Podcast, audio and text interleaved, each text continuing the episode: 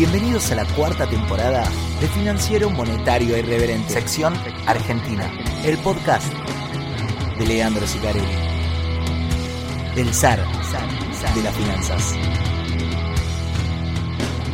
Esta vez te lo dedico a vos, hermano amigo, que desde ayer andas conmigo este Bienvenidos. Ares al tercer episodio de la cuarta temporada de FMI Podcast. De este lado Leandro Sicarelli, bla, bla, bla. Hoy vamos a hablar de la dolarización. Hoy vamos a hacer los números, vamos a explicar cuál es el proyecto de mi ley y de ahí vamos a tratar de sacar algunas conclusiones de a qué precio se podría hacer, si es viable, si nos conviene para el país, para la patria, para la gente, hacer una cosa de ese tipo. Bien. Como yo esa parte ya la tengo grabada y dura más o menos como 49 minutos, no voy a hacer la, cosita de la coyuntura, contarte lo que pasó esta semana. Digo, pasaron un montón de cosas, ¿sí? hubo una ley de alquileres, no vi nada, seguramente los diputados me complicaron la vida, a mí que alquilo, así que no quiero ni saber lo que hicieron. Entramos a los BRICS, ¿cómo lo ves a partir de ahora? Ya todo el mundo me dice cuánto se le va a poder pedir, a quién se le puede... Mira, si entras a un lugar de países ya pidiendo guita así como está pidiendo, no creo que vaya para ningún lado eso eh, en el corto plazo. Bien, eh, Bullrich ya dijo abiertamente que si gana nos va a sacar de los BRICS. Milley dijo que no va a comerciar con China, con lo cual es algo ese es raro. Yo creo que tenían ganas de poner a Alberto a hacer algo y dijeron anda y anuncia esto. Fíjense que no lo anunció el presidente, sino que lo anunció Alberto Fernández, así que no es tan importante. Si tienen ganas de que haga algo, saque, que saque a pasear al perro, como es eh, Bob Dylan el perro, que lo saque a pasear al perro. Bien, pero no nos metan en lugares raros. No me pregunten si nos sirve, no nos sirve, comerciamos, no comerciamos, porque nosotros somos así, como tenemos reservas netas negativas. A todos los lugares donde vamos, lo único que nos importa es cuánta guita nos llevamos, de dónde la sacamos, quién nos la va a prestar. Flaco, las cosas no funcionan así. Por algo les va bien a los brasileros, a los chinos y a los indios, pues son serios. Entonces, si nosotros entramos a, los BRICS con la intención de robarles divisas, nos van a sacar cagando. Esto como cuando decían, hagamos una moneda en común con Brasil, ¿viste? Dice, bueno, dale, listo. Bueno, ¿cuánto nos dan? A ver cuántos reales, listo. Flaco, si vos vas a una unión monetaria con Brasil, lo primero que te van a decir los brazucas es flaco, déficit cero y deja de emitir. Y unificar los tipos de cambio. Uy, la concha de su madre. Ay, ¿por qué te pensás que la gente regala la plata, hermano? No voy a hablar más de eso. Todo humo, es todo humo, ¿bien? En el futuro no sé, a uno va a decir, pero para, las centrales nucleares, no sé, en el futuro no sé, flaco, en tres meses nos vamos por ahí, así que ¿qué- ¿a quién le importa? Humo. Finalmente lo que sí voy a hablar un poquito, pero muy poquito, pues se va toda la mierda la duración. Primero lo que sí voy a hablar es que somos una bomba. Este podcast es una bomba, los Ares son unos, fenómenos, las harinas son unas fenómenas.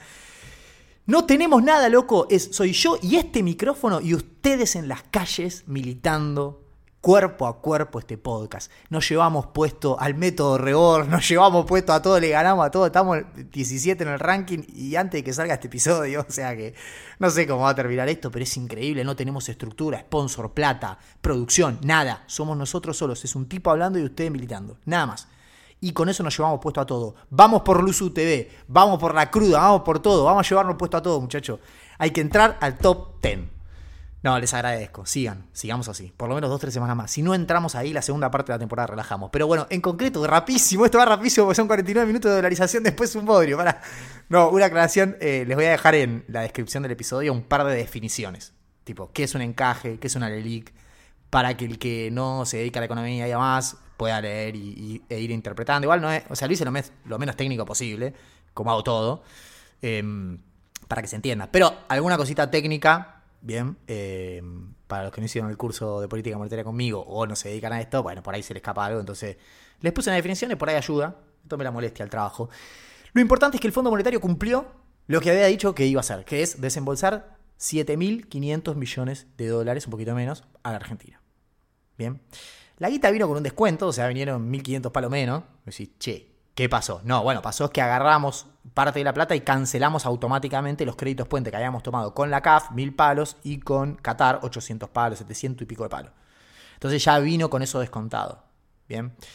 Eh, hay una parte que eh, volvió a estar en yuanes, porque era una parte que habíamos usado como puente del segundo tramo del swap, que técnicamente no se habilitó, no se activó, sino que nos dijeron, en realidad se activó a modo de puente. Del segundo, porque ellos te dicen, de a 5 mil millones de dólares yo te dejo ir usando. Entonces, los primeros 5 mil millones de dólares en yuanes ya los podemos usando, lo estamos usando, usamos casi todo ya, creo como 4 mil palos usamos ya eso. Cuando tuvimos que pagar al fondo necesitábamos como 1.700 palos más. O sea, nos repasábamos del primer tramo. Entonces fuimos a decir, che, ¿me habilitas el segundo tramo? Bueno, al parecer no es que el, China dijo, sí, te lo habilito, pagarle al fondo. Dijo, no. Dijo, no, no, yo no te habilito el segundo tramo. Te dejo usar 1.700, pero cuando te paga el fondo, devolvémelos. Bien. Y efectivamente hicimos eso. El tema es que eso no se resta de las reservas porque los yuanes quedan en las reservas. Bien. Ahora sumamos un activo contra un pasivo que ya teníamos. Las reservas netas ahora están en menos 4 mil millones. Bien. O decís, uy, estamos mal. Estábamos menos 10 mil. Así que mejoró bastante. Bien, mejoró bastante. El Banco Central sigue comprando reservas en el mercado oficial. Se supone que ahora va a haber unas bandas de intervenciones para los dólares financieros, que es una banda, y bueno, básicamente el dólar está a 6.50. Bueno, el gobierno debe decir, si toca 6.50 compro eh, dólares en el mercado paralelo y si se me va arriba de 700 vendo. Eso es una banda. O sea, la banda es entre 650 y 700. ¿Son esos valores? No sabemos, no, no, lo dijeron. Dijeron que es confidencial. O sea, abiertamente dijeron no te voy a decir. Así que no lo sabemos. Pero bueno, nada. Eh, en caso de que el tipo de cambio paralelo baje hasta el soporte de la banda, habría que comprar reservas en el mercado paralelo. No va a suceder igual. Las bandas deberían actualizarse por inflación. ¿eh? Sí, lo que pasa es que como el dólar, el dólar oficial está anclado, está parado en 3.50, no tendría mucho sentido se muevan para arriba. Así que no lo sabemos, no lo sabemos. Cuestión que el fondo mandó la guita y nos deja intervenir. Bien. Una cosa así importante es que eh, de esa guita que mandó ya hubo dos pagos que hay que hacer, hay 1.700 que hay que descontar. A ver si tengo la cuenta acá de cuánto te quedaba posta para intervenir. Em, no te queda mucho. Ah, no, lo tengo acá, miren. A ver, FMI, ¿cómo se llama? Ah, descalce acá. No te queda mucho para intervenir. Es verdad que el mercado paralelo es relativamente chico para los niveles que se manejan, pero te mandaron 7.500, bien.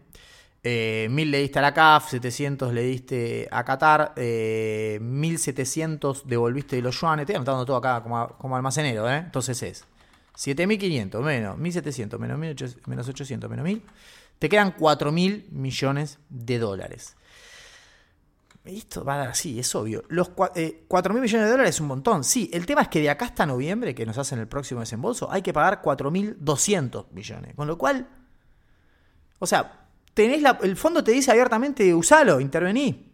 Eh, si lo usás para intervenir, probablemente no le puedas pagar en noviembre al fondo. Entonces, a ver, de vuelta te has que recurrir al swap. O algún puente, con Qatar, no sé, con qué carajo sea. Digo. Y aclaro esto porque en principio, eh, nada, te viene el desembolso de 7.500, que en realidad ni siquiera viene 7.500, viene menos, pero por eso que aclaramos que es lógico. Y decís, bueno, con todo eso, listo, van a planchar el dólar, este es el anuncio, va para abajo, se hace mierda. Primero que queda muy poco eso. Bien. Y que todo lo que uses lo vas a tener que sacar de otro lado después para pagarlo al fondo de acá hasta noviembre, porque el desembolso de noviembre va a ser a fin de noviembre, eso tengo que pagar el primero de noviembre y eso no se puede pasar a fin de mes porque son intereses. No, es un quilombo, esto es un quilombo, pero estamos perdiendo un montón de tiempo, es un quilombo esto. La cuestión es que, nada, la plata, aparte si seguís emitiendo pesos y demás, cosa que igual por ahí viene un poquito más prolija, ¿eh?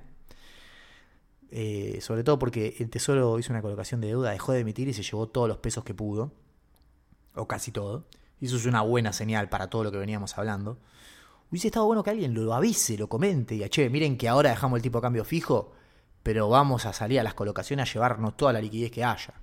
Así no emitimos más. ¿Viste? Podría haber sido una gran señal. Eh, pero nadie lo dice, hay que ir como adivinándolo. Así que no sé, tal vez sea porque no va a durar. La semana que viene te emiten 200 pipales y se va todo a cagar. De hecho, van a cancelar adelanto, supuestamente. En fin, estas son cosas secundarias. La plata del fondo vino como había prometido el fondo. Como ya les advertí, no va a cambiar el juego porque queda muy poco disponible para usar. Eh, buena parte de esa plata, aparte, hay que devolvérsela al fondo en el corto plazo. Así que los dejo directamente con eh, el episodio de dolarización, con un chivito en el medio, ¿no? Como siempre. Si te gusta lo que estás escuchando, recuerda que. No, no, para, para, para, para, para, para, porque esta publicidad vos ya la naturalizaste, o sea, no le das bola. Si bueno, ahí viene la publi, me voy, me armo un mate y ahora sí. No, no, no, está puesta ahí justamente para que pongas las 5 estrellas de Spotify, para que le pongas like y retweet en Twitter y principalmente para que se lo pases a alguien y para que esto siga creciendo. Estamos 17 a nivel nacional, somos el podcast de economía más escuchado del país.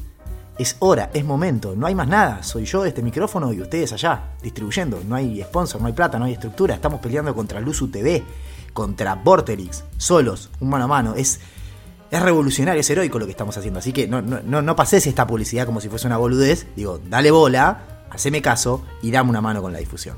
Gracias. Bueno, los sorprendí con esa nueva publicidad y es que bueno, hay que ayudar a difundir, ¿viste? Hay que darle manija a esto. Pero va con buena onda porque lo están haciendo. Si no las escuchas, no estarían en los niveles históricos de récord total en las que están. Bien. Bueno, ahora nos toca lo más importante, que es eh, hablar nuevamente de dolarización. ¿Y por qué nuevamente? Bueno, básicamente porque los que están desde las primeras temporadas saben que acá hablamos mucho de tema dolarización. Creo que fue, no me acuerdo si primera o segunda temporada. De hecho, a ver, me lo adjudico yo, pero digo, debo haber sido uno de los primeros que salió públicamente a hablar sobre eh, por qué Argentina no tenía que dolarizar, dar números, explicar conceptualmente y demás. Después todo el mundo se subió, pero yo me debo haber sido uno de los primeros, no por algo bueno, no porque yo soy un genio, sino porque, y esta historia muchos ya la saben, pero la repito porque el público se renueva, eh, yo me había ido de vacaciones al sur y me había llevado para leer un montón de papers sobre regímenes cambiarios. O sea que se dio la casualidad que cuando volví del sur y empecé a hacer el podcast, eh, tenía muy fresco todo el tema de la literatura sobre regímenes cambiarios. De repente apareció la discusión de la dolarización y yo piqué en punta. Y fui uno de los primeros, de hecho ese episodio eh, Pubertarios y Dolarización de haber sido uno de los más populares, hasta que vino la tercera y cuarta temporada y, los récords cambiaron totalmente. Bien, pero bueno, yo me llevo eso para leer. Vos te llevas una novela de misterio, no sé qué, allá vos. A mí, la verdad, en vacaciones, con la montaña y con el laguito, me gusta leer sobre regímenes cambiarios. Bien. Justamente eso quería decir, ¿no? Yo recién mencionaba pubertarios y dolarización. Eh, ya lo discutimos, lo vamos a volver a discutir acá, vamos a actualizar los números, pero lo vamos a hacer con muchísimo más respeto. Bien. ¿Por qué? Por dos razones. Primero, estamos en un buen momento. Em, y segundo, son el 30% de la población. Cuando yo lo guardaba pensé que eran el 10. Si, yo sabía que era el 30, no, no se hubiese llamado así el episodio, se hubiese llamado los capos y la dolarización. Pero bueno. No, pero en general como tienden a ser bastante agresivos y, y, la, la, relación entre la agresividad que manejan y la ignorancia que manejan siempre es muy alta, ¿bien? En todos los frentes políticos, no, no digo solo los libertarios, sino siempre el que es agresivo porque en general no entiende nada, si no, no sos agresivo. Entonces, bueno, nada, salí con los tapones de punta. Hoy lo podemos hacer mucho más tranquilo. ¿eh? Hoy lo podemos hacer mucho más tranquilo. Esa es mi propuesta. De hecho, les digo a todos, libertarios, peronistas, radicales del PRO, bajemos un cambio. Voy a explicar bien la dolarización, punta a punta, lo conceptual. Les voy a decir cuáles son los problemas de dolarizar una economía. Les voy a decir cómo se haría la implementación.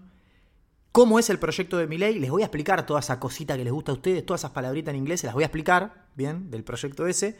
Y después le voy a hacer mi crítica o los puntos donde yo veo que hay que corregir cosas de ese programa. Bien. Bueno, entonces, justamente me gustaría arrancar por ahí. ¿Qué es una dolarización? Bueno, primero, aclarar eso. No es un programa. Bien, un programa económico es el consenso de Washington. Desregular, abrir y privatizar. Eso es un programa económico. Lo que hacemos con el fondo, por más que nos los pasemos por el orto, eso es un programa económico. Dolarizar es estrictamente un régimen cambiario.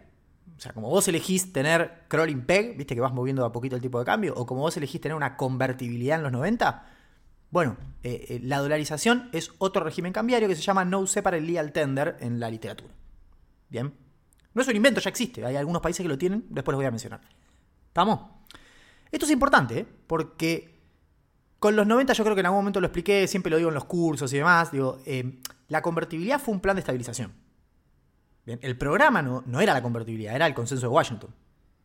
Bien, déficit cero, privatizaciones, apertura, desregulación, eso era el programa económico. Cuando el plan de estabilización se convirtió en parte del programa, tuvimos un problema. ¿Por qué? Porque estiramos algo que debía haber durado un año, dos años, diez. Y generamos muchísimo daño. Bien. Bueno, ahora literal vamos a hacer eso, porque la dolarización es muy difícil de volver para atrás. O sea que de vuelta vamos a agarrar algo que se tiene que usar para estabilizar y lo vamos a dejar de manera permanente. Y eso trae consecuencias muy graves.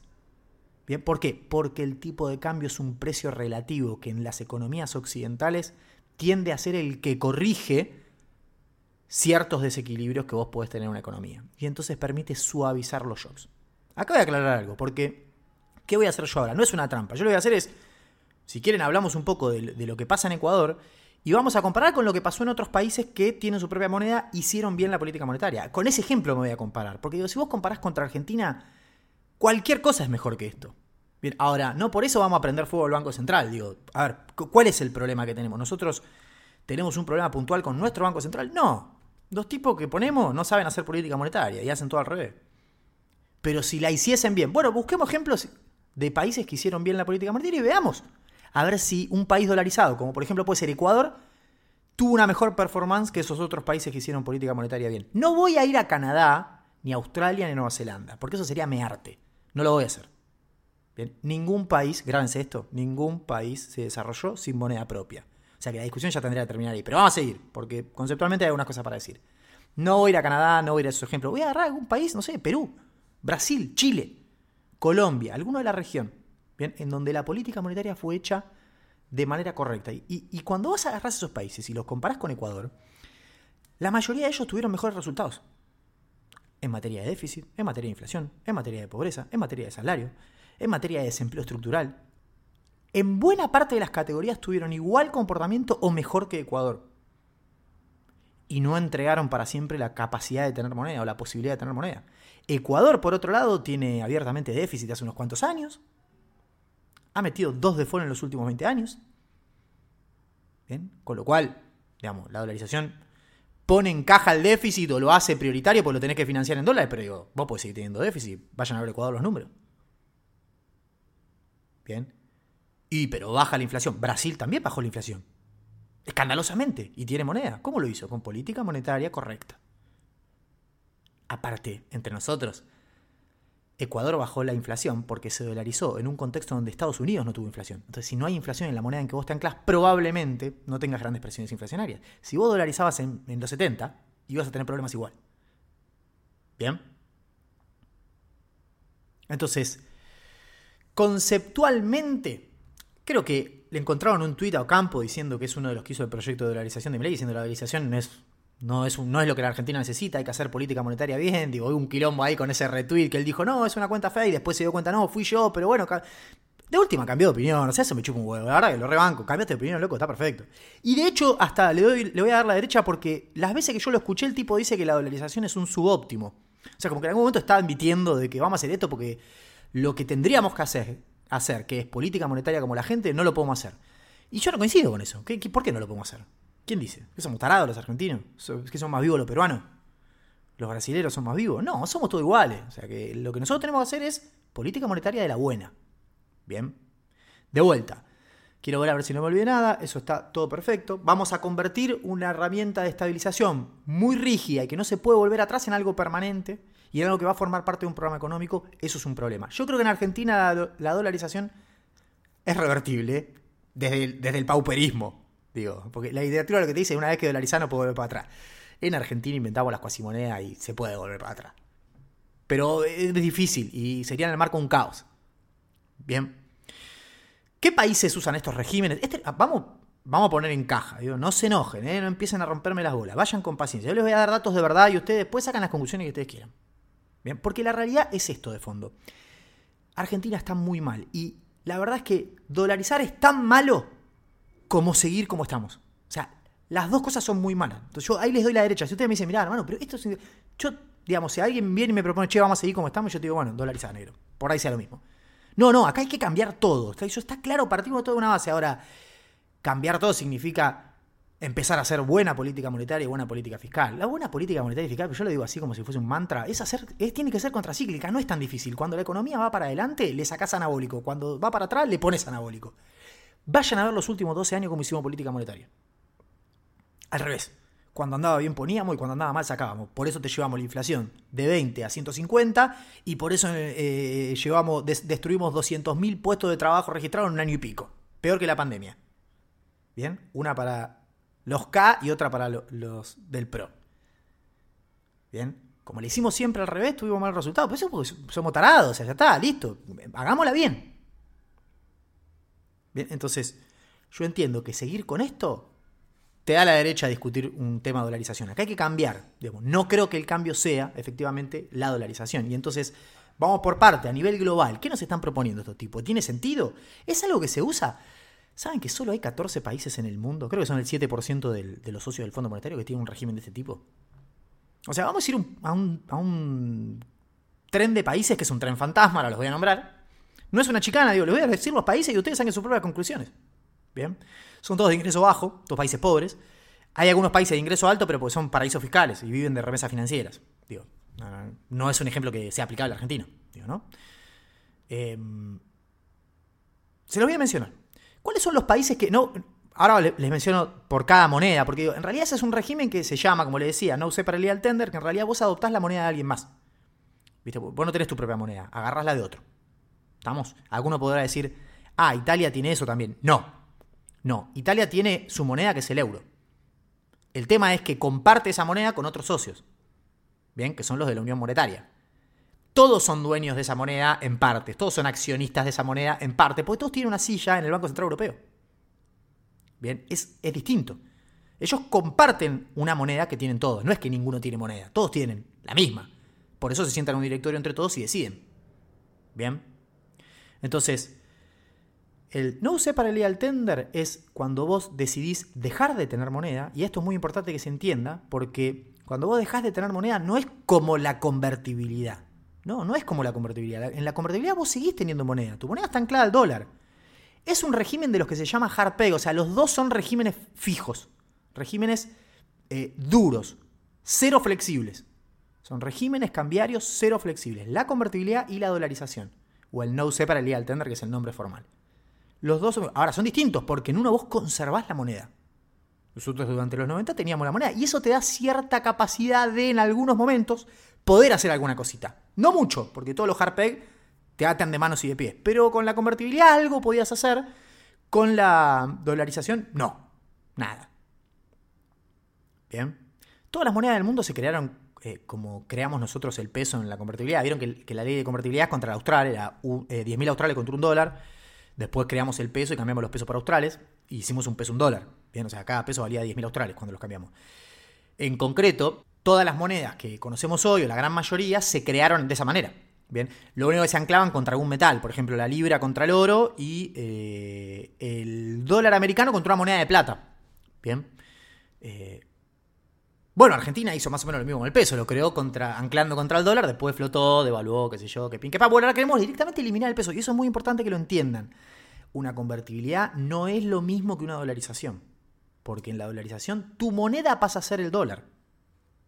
Vos no tenés moneda doméstica. ¿Estamos? ¿Quiénes son los países que tienen este régimen? Bueno, Ecuador, lo conocemos todo, está dolarizado. El Salvador está dolarizado. Eh, Islas Marshall está dolarizado, Micronesia está dolarizado, Palau, Panamá y Timor-Leste. Esos son los países que están dolarizados. Pero hay otros países que tienen este mismo régimen, solo que en vez de adoptar el dólar, adoptaron otra moneda.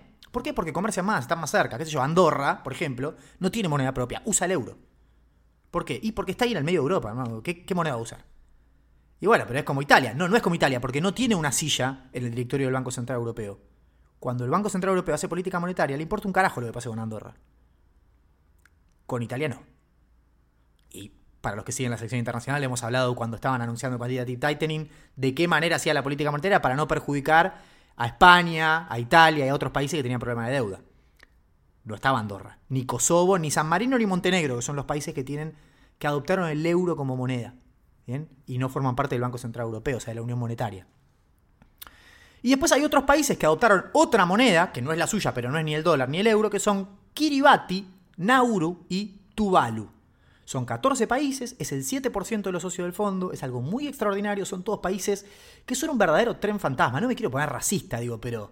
Porque aparte no sé ni, dónde están, ni si, la población es afrodescendiente o no, o sea, que también estaría diciendo una estupidez. Pero digo, de vuelta, vamos de atrás para adelante, escuchen estos nombres, muchachos. Tuvalu, Nauru, Kiribati, Montenegro, San Marino, Kosovo, Andorra, Timor-Leste, Panamá, Timor-Leste, boludo, Palau, Micronesia, Islas Marshall, El Salvador y Ecuador. Que vuelvan los que nos querían llevar a Venezuela, ¿eh? Que vuelvan eso que decían, vamos a hacer Cuba en 10 años. Ojalá, hermano, porque si nos toca hacer estos países que están acá, prometí que no iba a chicanear y que no los iba a guardiar. Pero bueno, loco, con una mano en el corazón solo el 7% de los países que en proporción del PBI debe ser el 0,01% del PBI global. Y estos nombres que te acabo de mencionar, ¿a vos te parece es un régimen que corresponde eh, poner en un país de ingreso medio como es Argentina? Cuando países que están al lado nuestro hicieron las cosas bien y obtuvieron igual o mejores resultados que Ecuador, que es un ejemplo dolarizado en estos últimos 20 años. Esto puede ser aplicable para. La literatura te dice economía chica, abierta, reprimarizada. El ejemplo es Paraguay. Todo el mundo dice Paraguay es un ejemplo de una economía, podría dolarizar. ¿Por qué no está dolarizado Paraguay?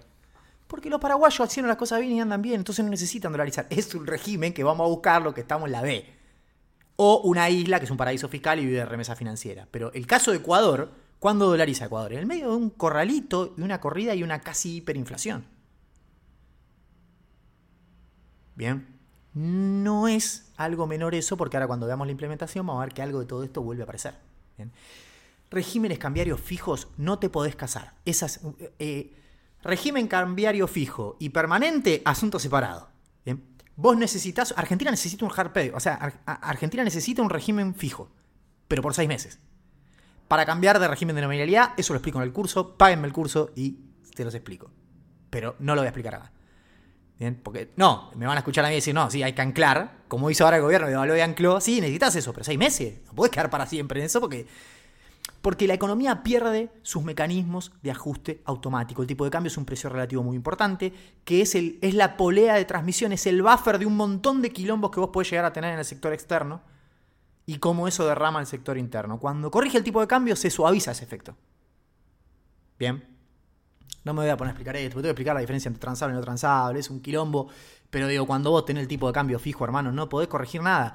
Piensa en el ejemplo argentino. En el 99 nosotros teníamos convertibilidad. Brasil devalúa, tu principal socio comercial. Quedaste carísimo. Todo lo que vos le exportás, todo lo que ellos te, te mandan a vos, cambiaron los precios relativos. Vos estás con el 1 a 1, no puedes hacer nada. Olvídate, no le exportamos nunca más nada a Brasil y Brasil nos reventó de producto brasilero. Tuvimos tres años de recesión. Tres años seguidos de recesión. 20 puntos de desempleo por no poder corregir el tipo de cambio. ¿Y vos querés meternos en un régimen de ese tipo para siempre? ¿Viste? La política monetaria está mal hecha. Los integrantes del Banco Central que fueron pasando estos últimos años no saben hacer política monetaria, no entienden, no les interesa. Hasta, yo a veces siento dolor porque a estos tipos ni les interesa, loco. Ni siquiera les interesa la política monetaria.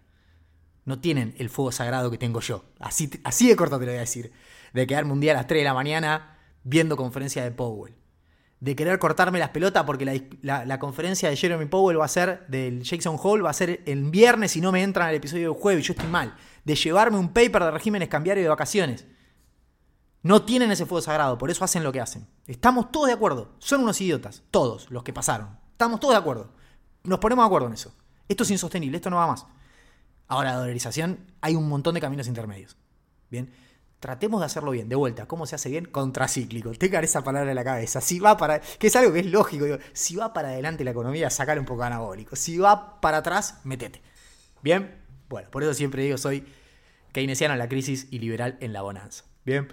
Bueno, eh, la implementación, ¿cómo es? Bueno, como acá no vas a tener moneda, o sea, no es una convertibilidad, digamos, lo que tenés que hacer es agarrar todos los pesos y cambiarlos por dólares. Entonces acá empiezan a aparecer problemas de tipo, bueno, a ver los pesos, los billetitos, sí, pero también todos los depósitos. ¿Bien? Bancarios, que es dinero digital, que es dinero que en muchos casos no tiene respaldo en dinero físico. ¿Bien? Porque hay un efecto multiplicador de la actividad bancaria, crea medios de pago, se lo explico en el curso, pero no importa. ¿Estamos? Entonces, en principio vos tendrías que tener un montón de pesos eh, circulando, del otro lado un montón de dólares, y decirle a la gente, vengan que le cambio los pesos por dólares. Eso puede ser eh, compulsivo, vas a establecer un tipo de cambio, si bueno, se cambia nada, no sé, 500 pesos por dólar, cada, cada dólar, denme 500, yo le doy un dólar. Tienen un año para darme todos los billetes, compulsivo. Ecuador creo que lo hizo así. El Salvador lo hizo distinto. El Salvador dijo, no, bueno, tienen tiempo para hacerlo, el que quiera venga y le cambio, pero digamos, no, no, no, no es compulsivo. Háganlo a medida que quieran y fue como una dolarización natural es el único ejemplo de un país que dolarizó sin un caos, muerte, sangre, hiper, corralito y demás. No sé si el único, único, pero es de, de los últimos, es el, único que podés nombrar. El resto fue todo caos y muerte. Bien. Entonces, la cuenta que vamos a empezar a hacer, ahora miramos el proyecto de Miley, el de Ocampo, Kachanowski, vemos a ver cómo es la, la arquitectura financiera que quieren hacer y demás, pero digo, en principio ya arrancamos de un problema grande que es, yo le decía hoy en una entrevista a un colega que me llamaba una radio y le decía, mirá, la propia gente sabe, está escuchando todos los días que hay un montón de pesos en la calle. ¿O no? No estamos todos. oh, peso, emiten, emiten al déficit, la casta, emiten, emiten. O sea que hay un montón de pesos. se emitió una barbaridad. No importa dónde están, pero hay peso en todos lados. Y por el otro lado están todo el día diciéndote, no, el Banco Central menos 10 mil millones, no tiene un dólar, que no puede ser, que están deudando, si están usando los depósitos, se llevaron mi depósito, no hay dólares. Entonces yo les pregunto, en ese contexto donde hay un montón de pesos y no hay dólares, ¿cómo dolarizás? Bien, bueno, ahora les voy a contar cómo lo quiere hacer Milei. Vamos a ver cómo es el proyecto, el, el vehículo financiero que, que armaron y demás. Y vamos a ver, bueno, a ver, si dan los números, si no dan, qué habría que corregir, qué cosa no, etcétera, etcétera. Yo me voy a basar acá en cosas que dijo Milei en los medios y en eh, algunos artículos que publicaron los autores del proyecto que Milei supuestamente eligió finalmente para hacer, que son Kachanowski y Ocampos. Bien.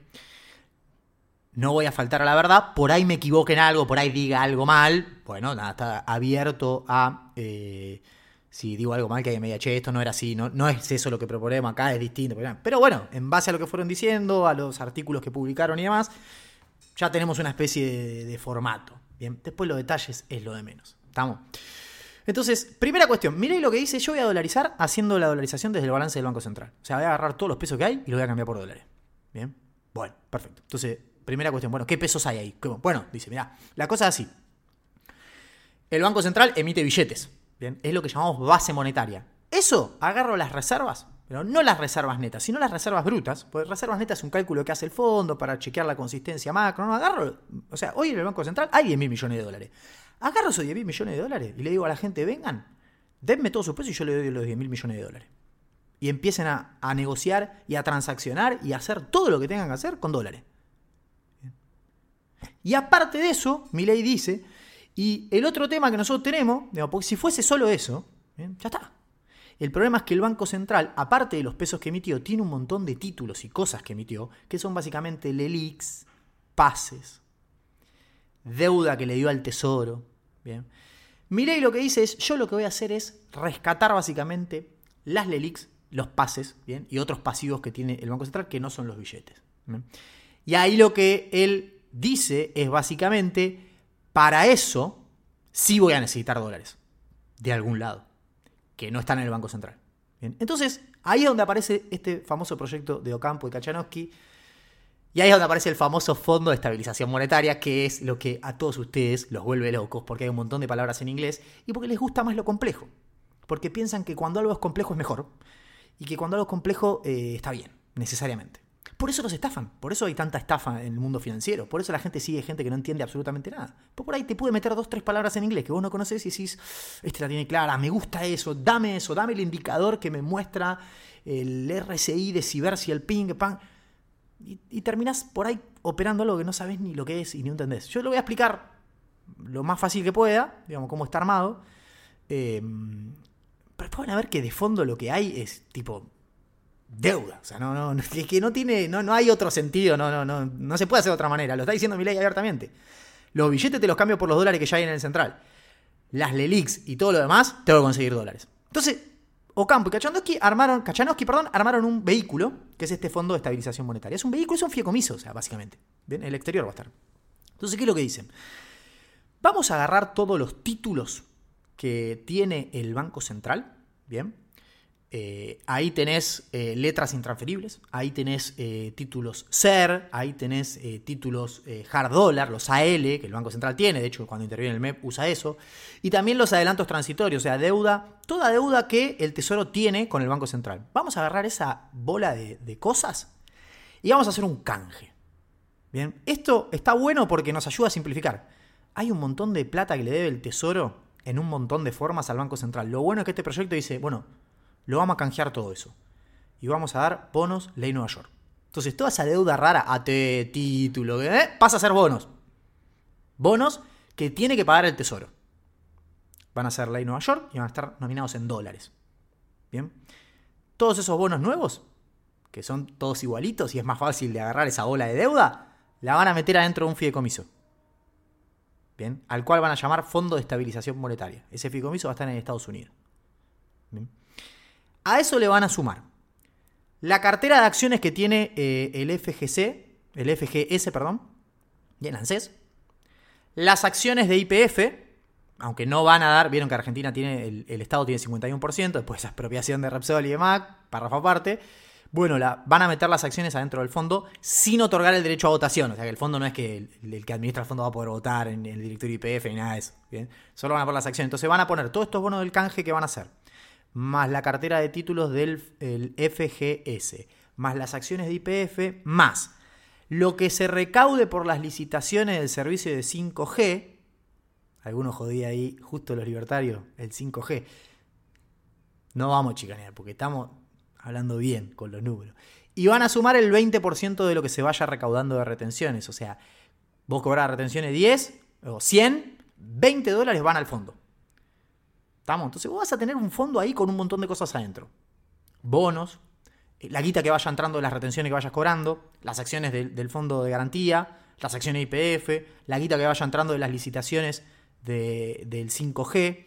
Y decís, bueno, y, y, bueno, ¿y qué onda? Bueno, la idea es, una vez que esté ese fondo armado, ese fideicomiso, lo que vamos a hacer es emitir papeles comerciales, o sea, emitir deuda contra ese fideicomiso. Y esa deuda es la que le vamos a vender al mercado internacional, y así vamos a juntar 30 mil millones de dólares, que es lo que vamos a usar para canjear las LELIX. Bien, de esta manera, mi ley lo que dice es, agarro 10 mil que hay en las reservas, cambio los billetes, armo toda esta estructura financiera en Estados Unidos, la vendo, bien, a través de, de commercial paper, que van a estar, es, son asset backed security, o sea, están eh, respaldados por todas estas cosas que dije, retenciones, bonos, pa, bien. Y con esos 30 mil millones de dólares rescato las LELIX y los pases. Y no hizo falta hacer ni un Bonex, ni cagar al depositante, ni fundir a los bancos, ni nada. Bien. Esa es la propuesta de eh, mi ley. Hay algunas otras cosas auxiliares, como por ejemplo se va a comprar un aval sobre el 30% del fondo. Eh, supuestamente hay eh, un underwriting con bancos internacionales, es básicamente como un compromiso de bancos internacionales de que cuando vos vendas los papeles de ese fideicomiso te lo van a comprar, bien, para que a un determinado precio, te ponen un piso, digamos. Y entonces, en concreto, una vez que vos tenés todos los pesitos que hay en la calle cambiados por dólares y todas las LELI cambiadas por dólares, lo único que hay que hacer es pasar la contabilidad de los bancos a dólares. Entonces, todo lo que vos tenías depositado en pesos se pasa a estar a dólar al tipo de cambio que se haga. Los préstamos que vos tenías, lo que vos le debías al banco en pesos, pasa a estar en dólares, al tipo de cambio que establezcan. Eso, dicen los autores, es lo más fácil. Puede traer algunos problemas, pero de verdad eso es un cambio contable. O sea, lo que estaba en dólares va a pasar al peso, al tipo de cambio que se convierta. Y así finalmente la economía comenzaría a funcionar en dólares. Ya no hay más pesos, se rescataron todos los pesos, todos los pesos en depósitos se convirtieron a dólares. Y listo, ahora el Tesoro argentino va a tener que tratar de tener superávit, ¿bien? Y con esos dólares ir pagando toda la deuda, la del Fondo Monetario, la deuda que ya existía, la deuda que está especificada, que va a haber que dolarizar en pesos, más la que está dentro del fondo de estabilización monetaria. Cada vez que alguien pague una retención, cada vez que alguien o el Tesoro pague un bono, esos dólares van a Estados Unidos y se le paga al que compró el papel comercial. O sea, el que nos prestó los 30 mil palos para dolarizar. Ese sería el, el, el, circuito. Bien. En principio, lo que ellos te dicen es, bueno, si esto sale más o menos bien, lo bueno es que nosotros armamos el vehículo, o sea, ese fideicomiso lo armamos de tal manera que cuando Argentina sea un país de primer mundo, Bien, sería el único que sin moneda se convirtió en un país de primer mundo, pero bueno, ponele, ¿eh? ponele que suceda eso. Cuando eso suceda, el precio de los activos que están adentro del fondo van a, va a subir. Y lo que vamos a hacer, los bonos que los colocamos por ahí a 30 dólares por bono, van a ir a 70. Bueno, los vamos a vender y nos vamos a agarrar esa diferencia de precio y con eso vamos a cancelar deuda. O sea, nos vamos a quedar la ganancia, porque nosotros no vendemos los títulos, los ponemos como colateral en un fideicomiso y especificamos que si suben de precio se pueden liquidar y con eso bajar el nivel de la deuda. Ese es el proyecto que tomó mi ley contado como te lo cuentan ellos. Bien, ahora lo que yo voy a hacer es decir las cosas de ese proyecto que no cierran, qué cosas había que corregir y en qué circunstancias se puede llegar a hacer una cosa de ese tipo. Bueno, para empezar, eh, daría la sensación de que cuando se armó este proyecto la situación era una y hoy la situación es otra. Con lo cual hay algunas cosas que vos le escuchás decir a mi ley hoy que no están en el proyecto tal cual él las dice. Eh, y que bueno, creo que tienen que ver un poco con eh, la forma en la que las cosas fueron cambiando. Por ejemplo, cuando vas al proyecto original, el proyecto en ningún lugar dice que eh, la base monetaria se va a canjear con reservas brutas. De hecho, abiertamente dice se van a usar las reservas netas que hay. Claro, cuando ellos lo escribieron al principio de 2022, los artículos que leí, todavía había reservas netas. Entonces vos agarrabas los dólares que le pertenecían a la central y le cambiabas todos los pesos. Bueno, hoy no hay dólares netos. Bien. Y eso es un problemón. Mi ley dice abiertamente que va a canjear la base monetaria por 10 mil millones de dólares que hay en el Banco Central. Entonces ahí tenemos un primer problema. El proyecto no dice que va a canjear la base monetaria, dice que solo canjea el circulante, o sea, los encajes de los depósitos en pesos, en principio los autores dicen que no. Mi ley dice que sí, todo. O sea, ahí hay una diferencia, no sé. O no se pusieron de acuerdo, o mi ley dice base monetaria para simplificar, pero no es lo mismo decir que vas a cambiar todo, toda la base monetaria que decir que vas a cambiar solo el circulante. Porque en el medio están los encajes en pesos que tienen los bancos depositados en el Banco Central. En pesos, ¿eh? Todavía ni pasamos a dólares, en pesos. Bien. Ahora, la primera advertencia mía es, lo que dice mi ley es muy grave. Bien, y es lo que yo les dije el día uno cuando discutíamos si los depósitos estaban o no estaban. Yo qué decía, los depósitos están, la cobertura muy alta, quédese tranquilo. Les hice dos videos, de hecho uno que fue reviralizado de cómo se calcula la cobertura de depósitos para mostrar que los bancos no prestan dólares, tienen todos activos físicos, eh, líquidos, digo, perdón, con lo cual simplemente tienen que pedir un cambio de caudales, te van a dar tu depósito, queda tranquilo. Y yo, después que hice, agarré, me fui al Banco Central, les expliqué cómo se calculan las reservas netas, cuánto estaban. Y finalmente, una vez que sabes cuál qué cosa está en cada balance, expliqué cuál es la relación entre ambos balances y por qué, si el Banco Central seguía sobregirándose, podía haber un problema. Y por qué que el Banco Central tenga reservas netas negativas no significaba que necesariamente están usando tus encajes. Y por qué, de hecho, metodológicamente vos tenés que suponer todo lo contrario por una cuestión de los pasivos y cómo son exigibles cada uno de ellos. Ese video lo di de baja, el de cobertura también, di todo de baja porque empecé el podcast y porque dos alumnos me dijeron, che, Sar, eso lo explicas en el curso, déjalo para los que hicimos el curso. Y quedó para los que hicieron el curso. Si alguno hizo el curso y lo quiere ver, mándeme mail al mail del curso y le doy acceso. Bien, simplemente por eso.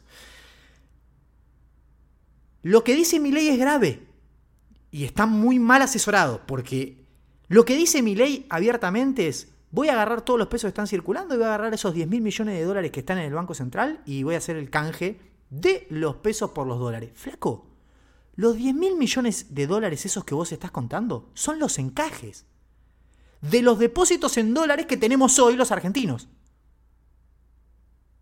O sea, no hay más dólares que eso. Las reservas argentinas antes del desembolso del fondo eran 23 mil millones de dólares. Vamos a hacer 23 para que sea fácil. Bueno, 12 son yuanes. Con lo cual, solo 11 son dólares. 10 de esos 11 los tenés que dejar ahí y no los puedes tocar porque son los activos en dólares que va a usar el Banco Central para redimir los encajes. Los encajes de los depósitos en dólares que tiene la gente. Ahí tenés oro, ahí tenés un repo con el BIS, ahí tenés los títulos de CESA, tenés lo que vos quieras. Pero son 10 mil millones de dólares que son la cobertura de los encajes.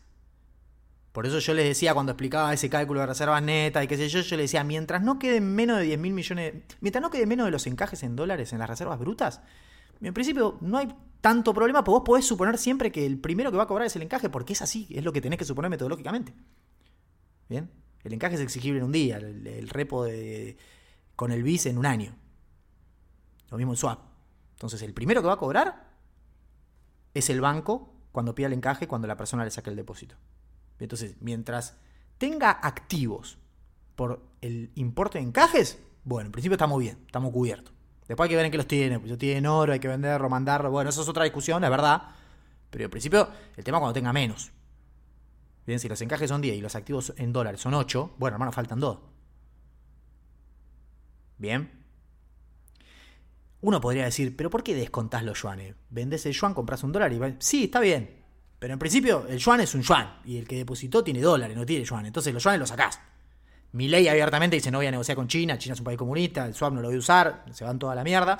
Bueno, listo, hermano. Si no vas a usar el swap son 23 en reserva, 12 yuanes y 10 en dólares.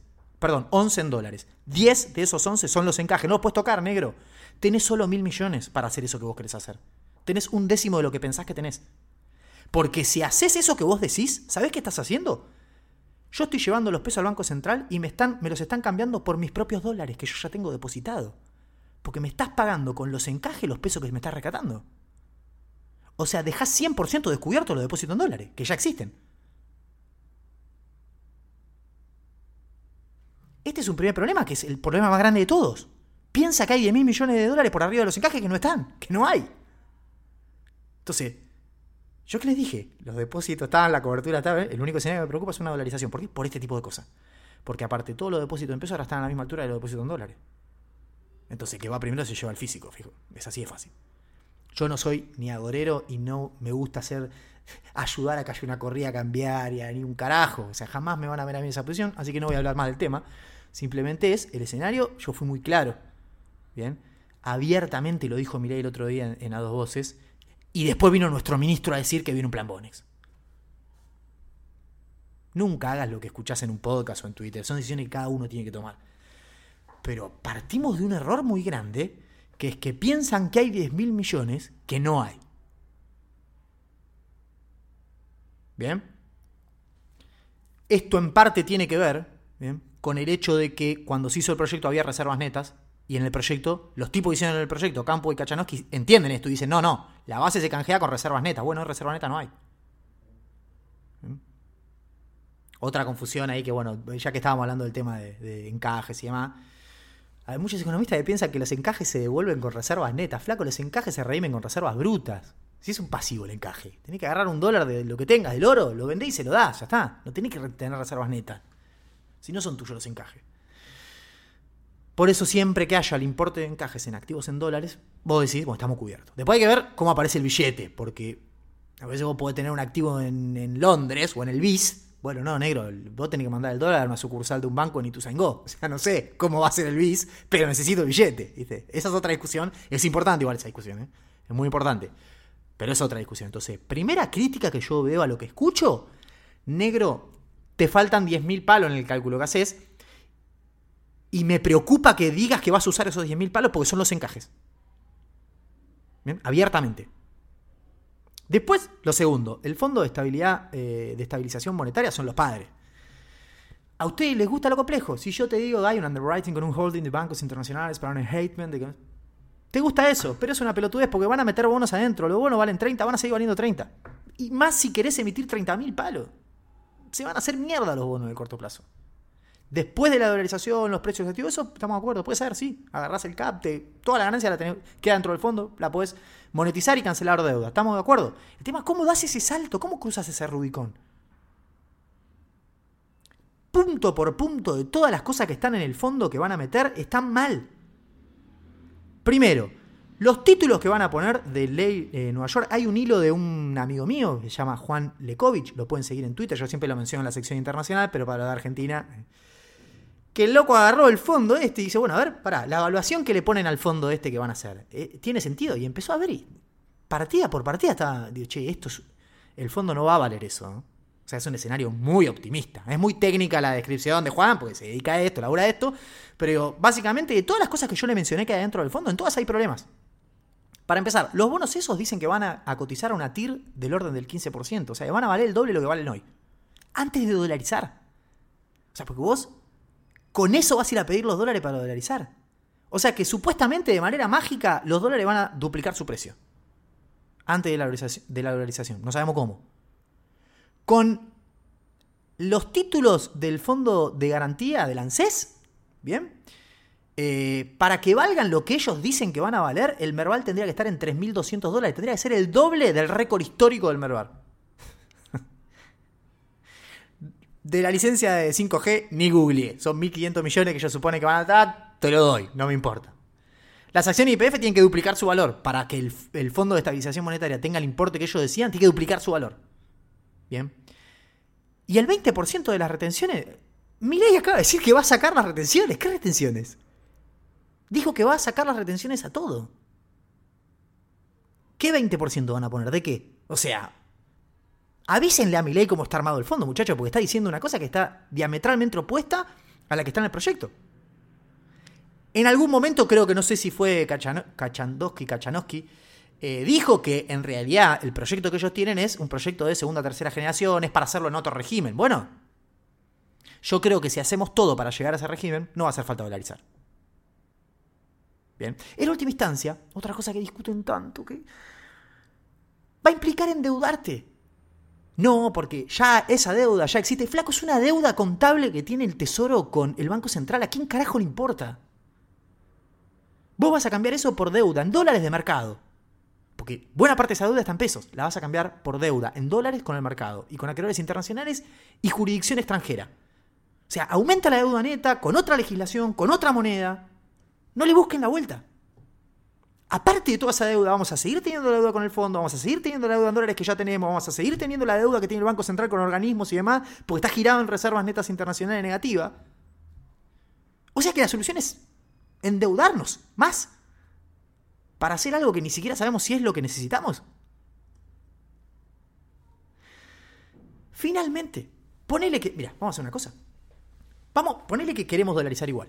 Con los números de verdad, los que acabamos de ver, no los que estamos repitiendo, o sea, respetando los encajes de los depósitos de la gente, etcétera, etcétera, etcétera. ¿Qué podría pasar? ¿Cómo se puede hacer? Bueno, Carlos Rodríguez, que es uno de los representantes del equipo económico de Miley, dijo algo que con lo que yo coincido mucho, que él dice algo así como dolarizar es fácil, porque otra cosa que repiten todo el tiempo es los argentinos tenemos 200 mil millones de dólares en los colchones, entonces dólares sobran, no, eh, no sabés. Flaco, para vos dolarizar necesitas un cambista de última instancia. O sea, alguien que se quede la moneda local el día después de que la moneda deja de tener valor. ¿Quién va a hacer esa estupidez? El que dolariza. ¿Quién es? El gobierno. Bien. Esos 200 mil millones de dólares que tenemos los argentinos en el colchón son nuestros. Yo no te los voy a dar para que vos dolarices y se lo des a alguien que te lleve un peso. No los podés contar en el cálculo de dolarización. Esos dólares aparecen en T más uno, o sea, el día después de dolarizar. Y ahí estamos de acuerdo, hay un montón de dólares para circular y la economía puede funcionar. Yo pongo el ejemplo. A ver, Carlos Rodríguez decía, dolarizar es fácil porque sobran dólares en Argentina. Lo difícil es de especificar. Y yo coincido totalmente con esa definición. Bien. Y lo difícil es eso porque el riesgo de que termines en una hiperinflación antes de dolarizar es muy alto. Es muy alto. Por eso todas estas cositas, no sé, Bullrich otra vez dijo, no, bimonetarismo, que la gente elija peso o dólar. Flaca, si vos haces eso, vamos a una hiperinflación, porque la demanda de dinero que ya está en mínimos se va a destruir por completo. Las hiperinflaciones, como explico en mi curso de política monetaria, son fenómenos de demanda de dinero. Bien, estrictamente de demanda, ni siquiera oferta, no tiene nada que ver la oferta. O sea, la demanda se desploma, la velocidad de circulación de dinero va a infinito, como la demanda a la inversa, tenés ese problema. Bueno, hacer cosas de tipo, bueno, que la gente elija, va a destruir por completo la demanda de peso y nos va a meter una hiperinflación antes de la dolarización. Escenario óptimo para dolarizar una hiperinflación. Bien, creo que la temporada pasada hablábamos mucho de esto. ¿Estamos? Y es verdad, yo siempre pongo, no, eh, esto de Carlos Rodríguez me gustó, dolarizar es fácil, el problema es de especificar. Yo lo decía como, creo que con Feli, en Basic y demás, lo, lo expresé así como, esto como andar en bicicleta. O sea, lo que cuesta es el primer pedaleo y que la bici no se te vaya de, costado. Bien. Porque una vez que vos ya la, hiciste andar, aparecen todos los otros dólares que están en los colchones, aparece el circulante, la gente deja de ir a pedir los dólares al banco y entonces podemos más o menos funcionar, ¿eh? Y la bici empieza a andar. El tema es que a mí me da la sensación de que como está todo, como está planificado, por los pesos que hay, por los dólares que hay, el primer pedaleo te tira para un costado. Caes, morís, es la hiper.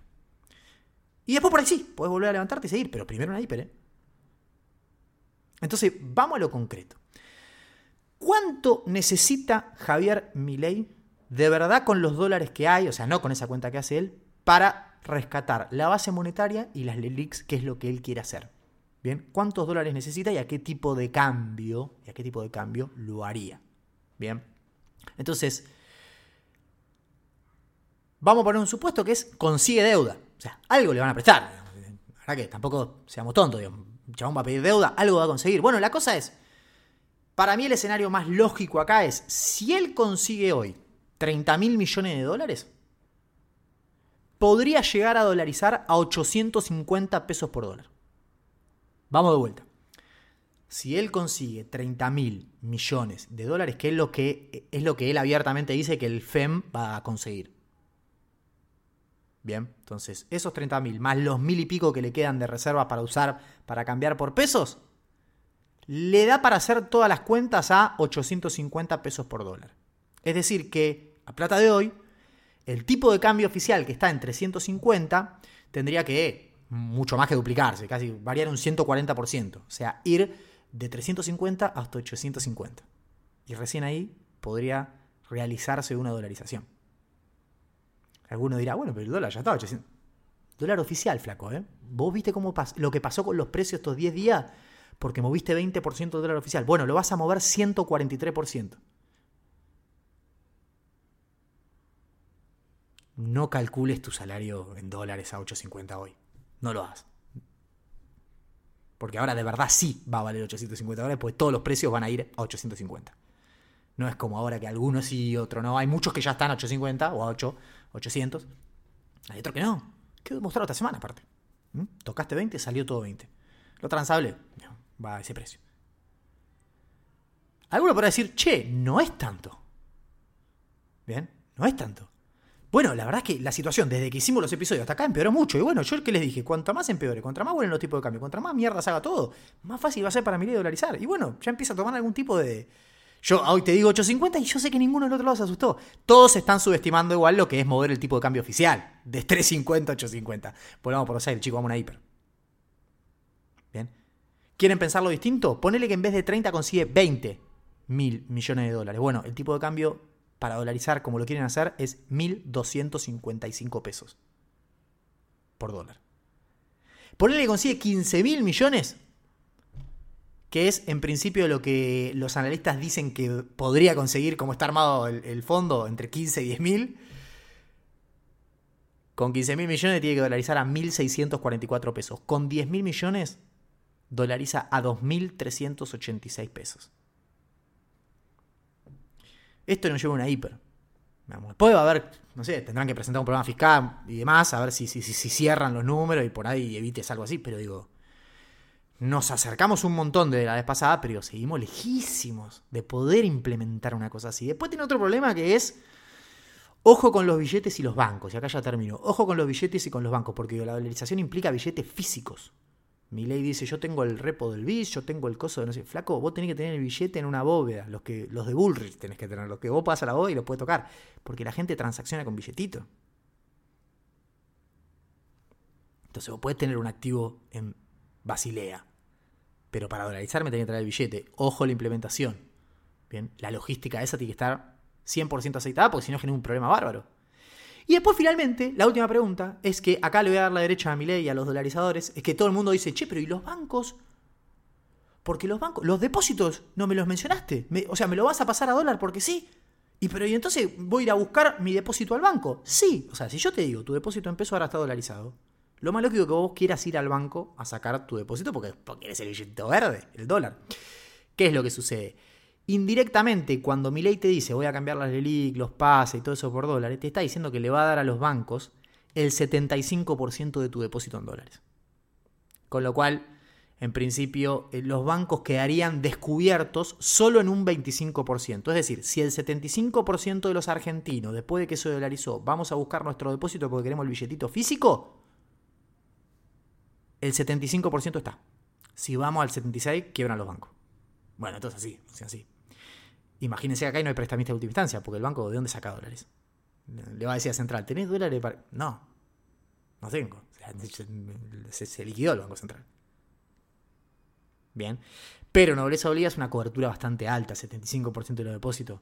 De hecho, en los papers Kachanowski creo que es que menciona que los depósitos que quedan son todos transaccionales, es verdad, buena parte es transaccional. El tema es que sí va a ser un estrés para el sector financiero en el corto plazo ni hablo de Banca Simon, que básicamente quiere eliminar a todos los bancos de Argentina. Ni hablo de esa reforma de, no sé, décima cuarta generación, ahora le dicen así, inviable total. Em, a lo que voy es, hoy lucen depósitos transaccionales. Cuando vos dolarices los primeros 10 días, nadie va a transaccionar con depósitos en dólares. Todo el mundo va a transaccionar con billetes, con lo cual todo el mundo va a ir al banco a pedir su depósito. ¿Alcanza con el 75? Bueno, hoy yo te diría, creo que sí. Pero igual ese riesgo está. Ustedes piensen que el banco calza el depósito muchas veces con LELIC. Pero hay otra partecita que es con préstamos. Ahora que ya tenemos pesos, o sea que vamos a dolarizar los pesos en el sistema bancario, ahí sí tenés préstamos. Ahí sí tenés un poquito de multiplicador. Es muy chico igual, pero tenés. Entonces, si vos con el depósito decís, dame el dólar físico, el banco te va a decir, no, pará, se lo presté a, la pyme esta, me la devuelve en un año. Bueno, no, yo lo quiero ahora. ¿Y, qué hago? Y bueno, ahí es donde si vos tenés moneda, aparece el Banco Central y te hace un redescuento. Bien, por eso es importante tener moneda, chicos. Ningún país se desarrolló sin moneda. ustedes están enojados con cómo funciona esto y con cómo hacemos las cosas, tienen razón, yo estoy más enojado que ustedes. Ahora, la solución no es destruir el instrumento. ¿bien? La solución es aprender a usarlo. Gracias a todos por la paciencia, les mando un abrazo y nos despedimos con este tema del león. Chao.